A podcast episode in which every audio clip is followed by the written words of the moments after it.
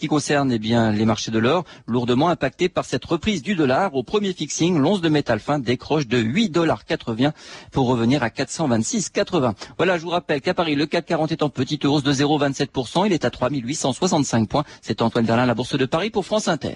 Retrouvez toute l'actualité boursière, des informations sur les valeurs, les marchés et les sociétés, ou bien consultez votre sélection par téléphone sur le 3230, 34 centimes d'euros la minute.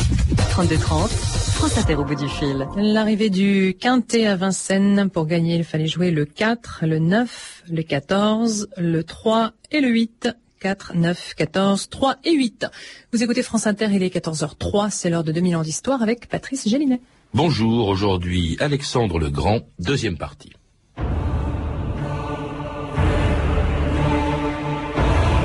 Insatiable de sang humain, Alexandre avait toujours soif d'un nouveau carnage.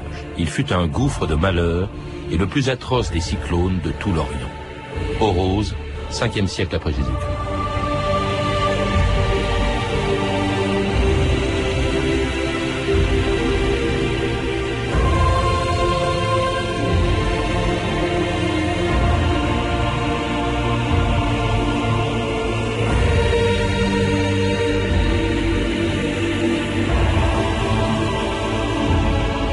2000 ans d'histoire.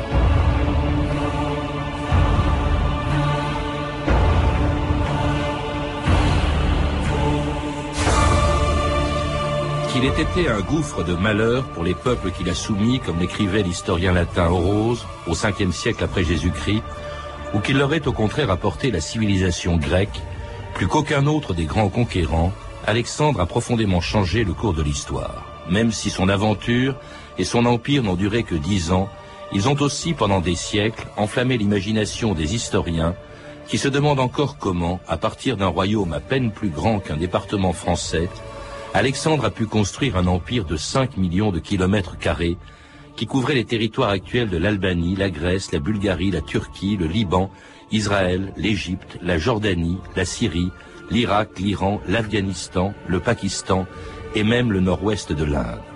Un immense empire arraché en dix ans au souverain le plus puissant de son temps, Darius, qui était si sûr de sa force qu'il ne prenait pas au sérieux ce petit roi de 22 ans qui, en 334 avant Jésus-Christ, avait entrepris de s'attaquer à l'empire des Perses. Pour Alexandre, écrit Le maître de toutes les nations d'Asie, c'est moi, Darius le Perse, le roi des rois. Retire-toi, retourne dans ton pays, dans le giron de ta mère Olympias. Sache que j'ai plus d'or que l'or qui poudroie dans les rayons du soleil. Tu n'as donc aucun besoin de te rendre en Asie pour le voler. Éphèse, Sardes, Halicarnasse. Alexandre coupe la flotte perse de tous les ports de la côte d'Asie mineure. Alexandre transforme la mer en un lac grec. Pierre Briand, Pascal Charvet, bonjour. Bonjour. Alors, euh, hier, nous avons déjà évoqué avec vous les débuts de cette extraordinaire épopée d'Alexandre le Grand, qui en 334, euh, avant notre ère, avait donc franchi les Dardanelles, s'était emparé de toutes les villes grecques d'Asie mineure, sur les côtes occidentales de l'actuelle Turquie, mais sans entamer encore la, la puissance de l'immense empire des Perses. Euh, Darius se croyait si fort, d'ailleurs, qu'il n'avait envoyé en face d'Alexandre qu'une partie de son armée, Pierre Briand. Oui, mais Darius n'avait fait que reprendre la stratégie traditionnelle des, des grands rois. Il s'agissait d'une attaque sur une frontière et donc il, il revenait aux satrapes d'Asie mineure de rassembler leurs troupes pour s'opposer pour s'opposer au, au, débarquement. Les satrapes, faut le rappeler, c'était les, Ce sont les, gouverneurs, en quelque sorte, les non, gouverneurs des, des provinces de, l'empire. de province et, et donc euh, c'était le gouverneur sur lequel euh, la bataille devait avoir lieu, donc la, la satrapie de Phrygie-Spontique qui était chargée du commandement général, c'est-à-dire Arcites. Ben, donc, euh, je ne pense pas que Darius, effectivement, de toute façon, Darius n'avait pas le temps de mobiliser l'armée royale, et la mobilisation de l'armée royale était tout à fait exceptionnelle mmh. dans l'histoire de l'Empire achéménide. Donc, euh, je ne pense pas que Darius ait pris vraiment euh, Alexandre peu au sérieux, euh, si ce n'est que dans les reconstructions postérieures on a ré, réexaminé et réinventé un dialogue fictif entre Darius et Alexandre. Pascal Charvet là-dessus, parce qu'il y a quand même une disproportion, a priori, entre l'immense empire des Perses et puis euh, ce, ce, petit royaume de Macédoine, même associé aux cités grecques. Oui, c'est vrai qu'on a dit beaucoup de choses, mais on ne saura jamais exactement la vérité. Ce, enfin, ce que les historiens nous racontent, évidemment, c'est qu'il s'agit d'une sorte de coup de poker pour eux, parce que c'est reconstruit ensuite. C'est un Alexandre se lançant, si vous voulez, dans un torrent alors que l'armée ennemie, enfin, on accumule les le difficultés. torrent, c'est le hein, Le c'est la première victoire. oui, c'est la première C'est le torrent du granique. Donc, euh, et, et de l'autre côté, euh, l'armée qui l'attend.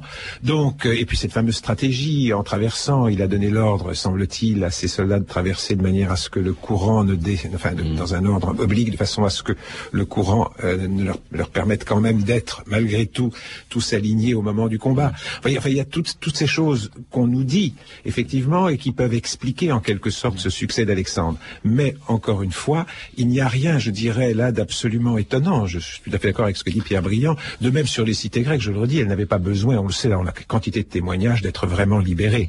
D'ailleurs, certaines vont résister hein, pendant, certaines- oui, certaines, mais pas temps. toutes, mais toutes n'étaient pas dans une situation. Mais, mais euh, toutes ces cités grecques, Halicarnasse, Éphèse, tombent Oui. entre les mains euh, d'Alexandre, qui hiverne euh, dans l'hiver 334-333 au, au centre de l'Anatolie, à Gordion, euh, avec l'épisode fameux du nœud gordien que aurait tranché Alexandre, euh, avant de s'en prendre à nouveau à l'armée de Darius, qui cette fois-ci vient en personne se battre euh, à Issos, qui est au nord à peu près de, de la Syrie, dans une très grande bataille, celle-là décisive. On la voit d'ailleurs figurer sur euh, les fresques célèbres, les, les mosaïques célèbres de Pompéi, Pierre Briand. Là, c'est plus sérieux déjà, cette bataille d'Issos oui, en enfin, 333. Oui, la, la, la mosaïque d'Issos- la mosaïque d'Issos représente une bataille entre Alexandre et Darius. On On sait pas si c'est. Ça n'a pas d'importance. Le peintre n'a pas de volonté documentaire.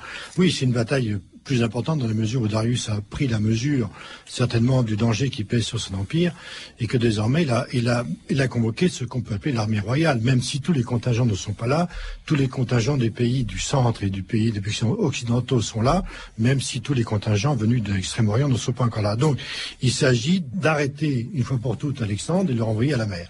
Il se trouve que là, une fois, de plus, euh, pour la deuxième raison, la deuxième fois, Alexandre est vainqueur, et donc Darius se On dit toujours Darius prend la fuite. C'est pas exactement ça. C'est que euh, je pense surtout que dans la conception que les Perses faisaient de la royauté, la royauté ne devait pas tomber aux mains de l'ennemi et ne devait pas perdre la vie. D'ailleurs, contrairement à ce qu'on voit sur la musique d'Issos, Darius ne s'est jamais porté à l'avant de, à la- à l'avant de l'armée. Il ne combat pas, pour en parler. Il est là, mais il ne combat pas. Enfin, il, il s'en va, il recule, comme vous dites, mais enfin, il laisse derrière lui sa mère, sa femme, trois de ses enfants, euh, entre les mains d'Alexandre. Oui, parce que le- tous les déplacements de- du grand roi ne faisaient jamais seul, et tout, tout- lorsque le grand roi se déplace au cours de l'année, et pas seulement pour des campagnes militaires, il se déplace toujours avec toute la cour, et la cour a été mise à l'abri, à Damas. Il se trouve que là, la défaite était tellement rapide et tellement euh, foudroyante que Alexandre euh, Darius a dû replier vers la Mésopotamie, en laissant Damas derrière lui. Et alors, là, on aurait pu s'attendre à ce que Alexandre, après cette victoire importante d'Issos en 333, poursuive Darius en allant vers l'est, vers ses capitales, vers Babylone, Suisse. Pas du tout. Il oblique vers le sud. Il longe toute la côte de la Phénicie, s'empare souvent difficilement, comme à tir, de tous les ports euh, tenus par les Perses, justement, le long de cette côte. Et après avoir pris euh, euh, Gaza, il entre en Égypte. hein. Qu'est-ce qu'il va faire euh, en Égypte, Pascal Charvet, en 331, quand il y entre? Parce qu'il est pratiquement accueilli en libérateur. Euh, en libérateur, c'est peut-être beaucoup dire, mais en tous les cas, ce qui est certain, c'est que bon, on donne comme explication traditionnelle le fait qu'Alexandre vient chercher en quelque sorte la reconnaissance divine euh, au temple de Siwa, bien sûr, de Zeus Amon. Lorsqu'Alexandre entre en Égypte, il est déjà sur des cartouches. On a des cartouches où on le voit avant même d'être allé à Siwa. Il est l'élu d'Amon. Pourquoi? Parce que ça fait partie, et ça, je crois qu'il faut bien le comprendre, ça fait partie, disons, de la civilisation même égyptienne, des croyances égyptiennes. Le pharaon est celui qui est légitimé par le pouvoir. Alexandre est le nouveau pharaon. Donc il est l'élu d'Amon.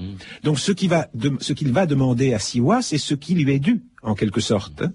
Alors bien sûr tu vois, qu'ensuite- c'est ensuite- Oasis qui est à la, à- en Libye, en fait, dans le désert. Absolument en. Libye, oui, oui. Et alors ça, ça veut dire une chose, c'est que, et ça il le fait partout où il passe, il respecte la religion, les coutumes des pays dans lesquels il entre. Oui, alors pour deux raisons. Ça, alors bien entendu, on peut voir, c'est c'est toujours ambivalent parce qu'on peut très bien voir d'un côté, si vous voulez, le respect évidemment dû et c'est et c'est vrai. Mais il y a aussi, quand vous dites par exemple, et c'est juste qu'il garde les satrapes, pas tous, mais un certain nombre, c'est qu'il sait aussi qu'il va très vite, Alexandre, et qu'il vaut mieux s'appuyer sur quelqu'un qui lui promet une fidélité que de demander à un nouveau chef, en quelque sorte macédonien, ou bon, euh, par exemple, si vous voulez, de contrôler tout un immense territoire. Il y a aussi une, grande sagesse stratégique. Enfin, il va très vite, et puis quand même, en Égypte, il va fonder Ah bah oui, la seule grande ville qui Bien soit sûr. restée debout après sa, sa mort et qui est aujourd'hui très importante. C'est évidemment Alexandrie, la première ville à laquelle il donne son Bien nom. sûr. Et après quoi, en 331, eh bien, il reprend sa marche vers l'est contre Darius, qui a encore euh, mobilisé une armée phénoménale, dites-vous, euh, Pierre Briand, puisqu'elle comptait, c'est les historiens de l'époque qui disent qu'elle comptait entre 500 000 et 1 million d'hommes. Oui, alors, vous savez, euh, déjà dans l'Antiquité, euh, Horos se moquait déjà des chiffres donnés par les historiens, qui Oui. les, les auteurs qui l'ont précédé. Bon, ce sont des chiffres euh, qui, qui sont purement symboliques, qui ne nous permettent pas. de toute façon, une armée de 600 000 ou 700 000 hommes aurait été impraticable. Donc, non, ce qui est important de dire, c'est que entre l'Issos et Gogamel, c'est-à-dire entre novembre 333 et octobre 331, 1er octobre 331, Darius a fait des pré- préparatifs considérables. C'est lui qui a choisi la stratégie, qui a imposé à Alexandre la stratégie, qui a imposé un champ de bataille, qui a fait des préparatifs considérables avec des armes pas nouvelles complètement, les, les chars à faux. Ah oui, alors les il y fameux avait- chars à faux c'était terrifiant, ça, étaient- des chars, euh, existaient déjà. qui avaient des faux sur les roues, c'est Voilà, ça hein, on ouais. voit très bien donc euh, à chaque fois qu'on- que le char réussit à rentrer dans, dans, dans la- le corps ennemi, évidemment, vous imaginez les dégâts que, que cela peut faire. Et puis, pour la première fois, on voit apparaître des éléphants. Les éléphants n'ont pas été utilisés dans la bataille, mais il y avait tout de même à l'arrière-garde. Donc, je veux dire par là qu'Alexandre euh, Darius a fait des préparatifs considérables. Il s'agissait vraiment là d'une bataille décisive dans la mesure où, effectivement, euh, la perte de, de Gaugamel entraînait la perte des grandes capitales. C'est donc la bataille de Gogamel, le 1er octobre 331 avant Jésus-Christ, un des moments les plus forts du film d'Oliver Stone qui sortira demain en France, avec Colin Farrell dans le rôle d'Alexandre. Qui est ce grand roi, Darius, qui réduit ses hommes en esclavage pour les contraindre à se battre? Qui est ce roi, sinon une outre gonflée de vent?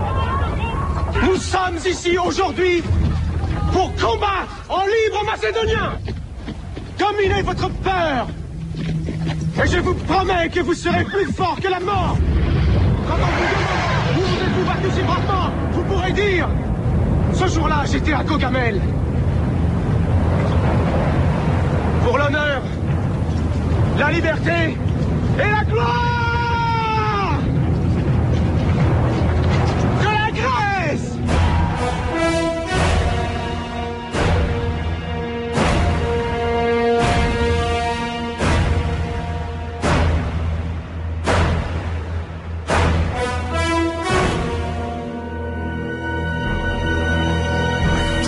c'était un extrait du film d'Oliver Stone qui sortira donc demain avec une musique de Vangelis, la bataille de Gogamel en 331, une des plus grandes batailles de l'Antiquité, Pierre Briand. Oui, à coup sûr, à coup sûr. C'était une, c'est une bataille entre, en fait, deux empires, qui est l'un qui est en création, celui d'Alexandre, qui maintenant va jusqu'à l'Euphrate, même jusqu'au Tigre. Enfin, entre l'Euphrate et le Tigre. Et puis celui Darius, qui s'est rétréchi comme coup de chagrin. C'est-à-dire que pratiquement, on est à la moitié du chemin, aussi bien pour celui qui avance que pour celui qui recule. Et donc, effectivement, si la bataille est, est perdue pour Darius, euh, la, la chose, les choses vont dire dramatique. Et, et Darius donc choisit de se replier une nouvelle fois vers l'est pour préparer une nouvelle armée un peu hypothétique en utilisant les contingents venus euh, de l'Inde, de l'Asie centrale, du plateau iranien, laissant volontairement Alexandre, enfin volontairement, il n'y a pas tellement de solution, laissant Alexandre procéder vers la grande route qui mène vers les, les grandes résidences royales, c'est-à-dire Babylone, Suse, euh, Persépolis et Passargane. Oui, alors là, entrée, euh, dit-on, ou disent certains historiens, triomphale Ah, oui, d'Alexandre dans, dans- à Babylone. C'est J'aimerais- une ville chargée d'histoire, oui. Comme vous avez utilisé tout à l'heure aussi là, à propos de l'Égypte accueillie en, en triomphe, j'aimerais tout de même euh, dire, mon point de vue, dire mon point de vue là-dessus. Parce que vous êtes un spécialiste de l'histoire d'Alexandre et de la Perse aussi, de Darius. Et, hein. Voilà. Et, et donc, j'aimerais dire quelques, quelques mots là-dessus, d'autant que le film de, de Stone, dont on parlait, risque d'implanter encore plus une idée et une image qui est euh, ancrée de- d'un Alexandre libérateur euh, accueilli comme un libérateur par la population. Ce que ce qu'on oublie de dire, c'est qu'en réalité, euh, après la bataille de Gogamel, Alexandre est entré en négociation avec les autorités babyloniennes ou vice versa, et qu'en pendant plusieurs semaines, il y a eu des négociations, des envois de messages, de messagers, et qu'en fait, si euh, Babylone ouvre ses portes, c'est simplement qu'Alexandre a cédé, a donné toutes les concessions que les autorités babyloniennes voulaient, c'est-à-dire qu'il respecte euh, les temples, qu'il respecte respecte les privilèges aussi politiques et économiques des îles babyloniennes. Et donc tout ceci n'est que le, que le résultat d'une négociation et d'un contrat. Et qu'il respecte les pouvoirs en place. D'ailleurs, il va laisser euh, en place les satrapes, hein, ces gouverneurs de Darius, il va les laisser en place euh, à Babylone et dans les autres Oui. villes, les grandes villes royales, Suse, etc. Alors qui sont des villes d'autant plus importantes que c'est pas seulement des résidences royales, euh, Pierre Briand, mais ce sont aussi, c'est là que se trouve le trésor des Perses. Et là, vous donnez un chiffre absolument faramineux de ce trésor dont se serait emparé Alexandre euh, à Babylone et à Suse. Vous dites que ça représente 2000 tonnes d'or. Alors c'est une estimation à, partir des chiffres donnés par les auteurs anciens, mais disons que grosso modo on peut considérer, pour donner un ordre de grandeur, que l'or et l'argent qui ont été euh, capturés et, et- et, comment dirais-je euh, mis au jour et monétisés en partie correspondent probablement supérieur à tout l'argent qui est venu d'Amérique euh, lors de la conquête des Espagnols. Alors, ce qui va permettre Donc évidemment quelque chose de à. Alexandre de poursuivre, à cette fois-ci avec des effectifs énormes, des moyens supplémentaires, de poursuivre sa guerre contre Darius, qui lui s'est réfugié euh, dans le nord, à Ektaban, à- pardon, euh, Il, prépare, s'appuyer. il prépare, il prépare, il veut préparer un nouveau front. un nouveau il veut préparer un nouveau front, car Darius n'a jamais perdu espoir de préparer un nouveau front. Il nous met l'armée. Mais il est tra- il a encore des réserves considérables potentielles. hein. Mais il est trahi par un de ses satrapes, euh, Bessos, qui le fait arrêter et exécuter en croyant satisfaire Alexandre. A-t-il parlé? Il a prononcé quelques mots que j'ai mal compris. Il a parlé de destin, de sort. Il m'a donné ceci pour te le remettre. Mon fils, Alexandre, contemple à présent ce que je fus et ce que je suis. Seul, sans personne auprès de moi pour me fermer les yeux. Que les Macédoniens et les Perses prennent le deuil pour moi. Prends ma fille Roxane pour épouse, afin que le sang de Darius et de Philippe se mélange en elle, et que nos deux mondes ne fassent plus qu'un. Que nos deux mondes ne fassent plus qu'un. Entre tes mains, je remets mon esprit. Alors,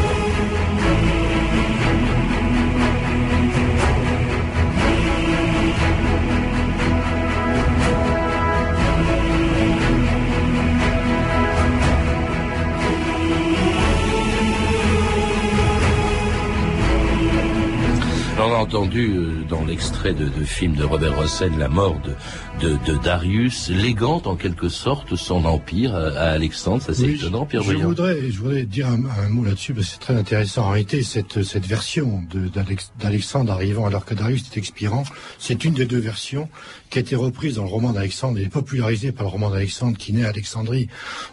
Euh, entre le deuxième et le troisième siècle après, mais qui, qui, à mon avis, est né un petit peu avant, au moins dans les histoires qu'on raconte, et qui est présenté d'une manière différente selon le, roman grec ou le roman iranien. Car les Iraniens eux-mêmes se sont imaginés ce que c'est que pour la mémoire iranienne, ce qu'est la défaite de Darius. C'est la défaite de, de- de- des Perses devant, devant les Grecs. Et donc les Iraniens ont au fond nationalisé Alexandre, naturalisé Alexandre, dans la mesure ils en ont fait un homme qui descendait en partie du côté iranien. Et donc, euh, de cette façon-là, ils sont dans la légende iranienne. Alexandre et Darius sont demi-frères. Et on a là une scène de reconnaissance fraternelle qui est tout à fait Ouais. émouvante et qui est reprise alors, systématiquement dans tous les romans iraniens de l'époque médiévale, qui est repris, reprise également dans toutes les miniatures euh, de, de- de- de- Bah, de- des auteurs D'autant qu'il épouse la fille de Darius, Plus va inciter ses soldats plus tard, mais enfin qu'il va inciter ses soldats à en Mm. faire autant. Bref, il y a une volonté, euh, là encore, de, mais de devenir en quelque sorte plus persan plus, que, que, que, que Darius lui-même, en tout cas hérité de ce royaume. Et il le fait d'autant plus que, au lieu de récompenser Bessos qui avait assassiné Darius, eh bien, au contraire, Alexandre va le poursuivre pour le venger en quelque sorte, et c'est ce qui va le conduire jusqu'en Afghanistan, Pascal Charvet. Là, euh, la conquête n'est pas finie avec la prise de, Babylone, de Suse, de Persépolis. Non, la conquête n'est pas finie. Alexandre va la poursuivre. Alors, évidemment, on a beaucoup insisté sur cette poursuite. On l'a comparée à une chasse, à une traque, parce qu'elle est, est vrai qu'elle est absolument insensée. C'est jour et nuit qu'Alexandre poursuit Bessos. Mais également, je dirais que poursuivant Bessos, il s'avance sur un territoire qui, ne l'oublions pas, est toujours le territoire qu'avait autrefois conquis, euh, j'allais dire, euh, bien sûr, des Achéménides, puisque Darius Ier, toutes les régions de l'Inde, enfin de ce que nous appelons l'Inde à l'époque, hein, ce sont ces, régions qu'Alexandre va conquérir, étaient des, régions qui avaient déjà été conquises en 516-515 par Darius Ier. Donc, je, ne- je ne donne pas d'explication, hein, je ne peux rien dire, je dis simplement que Alexandre poursuit toujours ce même projet, ce même rêve d'aller jusqu'aux confins de la terre habitée, mais ce confin, c'est aussi ce que les Perses avaient déjà exploré, quant à eux, euh, deux siècles plus tôt. Hein. Mmh. Donc, euh, et puis cet acharnement vis-à-vis de Bessos, je, je terminerai là-dessus, euh, c'est toujours vu évidemment comme la punition du félon comme euh, la traîtrise, évidemment, et c'est entré dans, dans l'imagerie d'Alexandre, comme Alexandre le généreux, qui va, pour continuer ce que disait Pierre Briand à l'instant, qui va effectivement châtier celui qui, en quelque sorte, peut-être, oui. trahi son double frère. Il va être capturé, il va être torturé. Ah, mais dans des conditions abominables. Oui. Que les Grecs ne faisaient jamais. De nombreuses versions. Il y a de nombreuses versions d'abord de, de, Bessos qui a Moi, je prends celle qu'on trouve dans votre livre, hein, Pierre Briand. Les, les imaginations. Oui, oui, on lui coupe les oreilles. Oui, voilà. Non, mais il y en a d'autres qui sont encore plus, plus, plus gratinés. Après la mort de, de Bessos, on aurait pu s'imaginer que bon, c'est fini, il va rentrer à Babylone, au besoin, il va rentrer chez lui en Macédoine. Pas du tout, il va encore aller au-delà. Et là, on, on, a du mal à comprendre. Il va aller jusqu'en Inde, au nord de l'Inde, qui avait appartenu justement aux Achéménides, et va aller au-delà de l'Indus. C'est-à-dire, il va se retrouver huit ans après le début de sa conquête à 4000 kilomètres de la Macédoine. Jamais on n'a vu un concurrent européen aller aussi loin vers l'Est. Oui, de la part d'un Grec, oui, sans aucun doute. Alors, s'agissant de cette campagne euh, en Inde, elle va, elle, est, je dirais, marquée pour moi par deux étapes. Hein. Il y a d'abord la conquête, évidemment facilitée par le fait qu'il y a des rivalités entre les, les différents roitelets. Euh, donc victoire d'Alexandre au départ, et probablement aussi amitié liée avec certains rois. On parle toujours après la bataille de Lydaspe de celle de Poros, mais aussi, et c'est ça qui me paraît important, Alexandre n'a pas eu le temps de comprendre ce qu'étaient les, hindous, et il va faire mettre à mort une ville de Brahman en particulier. Enfin, il va, la, il va faire passer par le fil de l'épée cette ville, et donc va déchaîner la colère et, j'allais dire, un ressentiment profond chez les Indiens. Et là commence la campagne sanglante. Alors pourquoi s'arrête-t-il quand même, puisque au fond il a réussi à battre même une armée avec des éléphants? Qu'est-ce qui lui fait faire demi-tour? Nous sommes en 325. Euh, Pierre Briand, il fait demi-tour, euh, il renonce à aller plus loin, au-delà de, de, ses conquêtes indiennes. Il crée encore quelques villes. Je crois que Karachi portait le nom euh, d'Alexandre aussi pendant un moment. Euh, et qu'est-ce qui fait qu'il revient? En fait, c'est la révolte, le mécontentement de ces soldats qui en ont marre, au fond. il y a plusieurs plusieurs causes qui se surajoutent. L'une des causes, évidemment, c'est effectivement le fait que l'armée ne veut pas continuer. Ça, c'est clair. Et bon, peut-être aussi qu'on ne sait pas quels, quels auraient été d'autres projets d'Alexandre, car au fond, on n'en sait strictement rien. Si on suit l'idée qu'en fait, il voulait reconstituer l'empire achéménide, le retour par le vallée de l'Indus et le retour par le golfe Persique était aussi un projet tout à fait envisageable et qu'il a, qu'il a d'ailleurs mené à bien, sur lequel il avait déjà réfléchi, car c'est pas une improvisation de sa part. Alors, il revient donc dans des conditions terribles, vous le dites dans votre livre, Pierre Briand, euh, à euh, Babylone, en longeant euh, le, golfe Persique. Il rentre à Babylone, envisage encore une autre expédition en Arabie, et elle est interrompue par sa mort après un banquet le 13 juin 323. Arsine, lorsque je serai mort, veille à ce qu'on emporte mon corps de ces lieux et à ce qu'on le jette dans le frat, de façon qu'il puisse disparaître afin que l'humanité puisse être jamais persuadée que je suis venu d'entre les dieux et qu'auprès des dieux, je suis retourné. À qui vas-tu léguer ton empire? Au plus fort. Et c'était la mort d'Alexandre à 33 ans, dans le film toujours de, de Rossen. Euh, vous dites qu'il est sans doute mort d'une malaria, Père Briand. En revanche, son corps, on n'a jamais très bien su où il était passé, comme si ses héritiers, parce que justement ses héritiers, il l'a dit au plus fort, on dit aussi qu'il a dit au meilleur, ses héritiers vont se partager son empire qui va s'écrouler avec euh, le corps d'Alexandre qu'ils vont essayer de, de s'accaparer en quelque sorte. Oui, oui, tout à fait. De toute façon, je, on ne sait pas quelles étaient les, les, les, les règles, mais les règles auraient été que d'enterrer Alexandre d'inhumer dans la nécropole royale de, de, Virgina en Macédoine. Ensuite, effectivement, vous imaginez que, la, la, succession passe aussi par le corps du roi. Et donc, qui possède le corps du roi? Possède aussi l'esprit du roi et, et a une sorte de s'accapare une sorte de légitimité personnelle.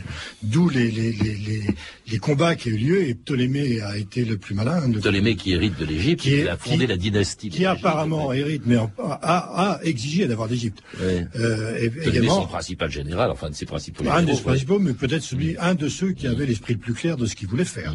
Et donc il a pensé qu'avec Alexandrie plus le, corps du roi, il pouvait ainsi, euh, comment dirais-je, se donner une légitimité considérable dans le monde des successeurs. Enfin, on n'a jamais retrouvé le, corps, la, la, tombe d'Alexandre. On sait qu'elle est Alexandrie, c'est ce qu'on peut dire.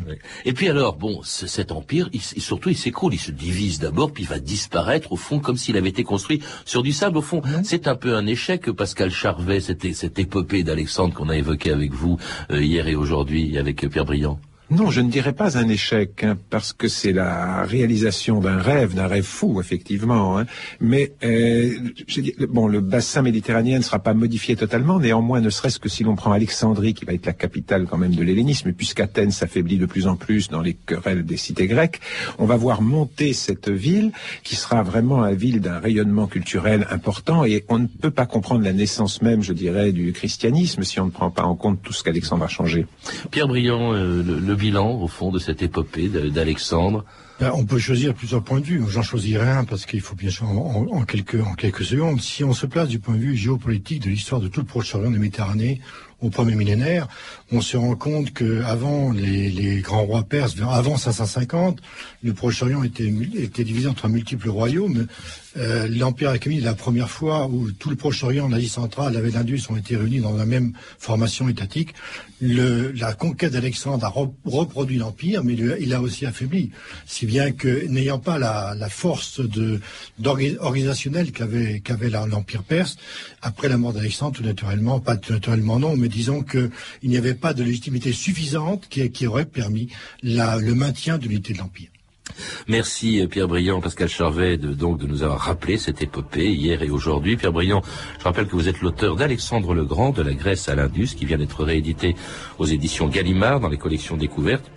Vous êtes également l'auteur de Darius, dans l'ombre d'Alexandre, publié chez Fayard et dont vous étiez venu nous parler dans 2000 ans d'histoire. Quant à vous, Pascal Charvet, vous avez dirigé avec Olivier Battistini le livre Histoire et dictionnaire d'Alexandre le Grand, un livre très complet qui vient de paraître aux éditions Robert Laffont dans la collection Bouquins. À lire également le dernier numéro de la revue Historia qui consacre ce mois-ci un grand dossier à la vie d'Alexandre le Grand. Vous avez pu entendre des extraits du film Alexandre le Grand de Robert Rossen, disponible en DVD chez MGM, un film de 1956, ainsi que euh, un extrait du dernier film d'Oliver Stone, Alexandre, qui sortira demain au cinéma et dont la musique est signée Vangelis. Vous pouvez retrouver ces références en contactant le service des relations auditeurs en composant le 3230 puis en tapant la touche 1, 34 centimes la minute ou en consultant le site de notre émission sur franceinter.com. C'était 2000 ans d'histoire. À la technique Ludovic Aslo, documentation Claire Destacan, Ophélie Vivier et Cédric Joseph Julien.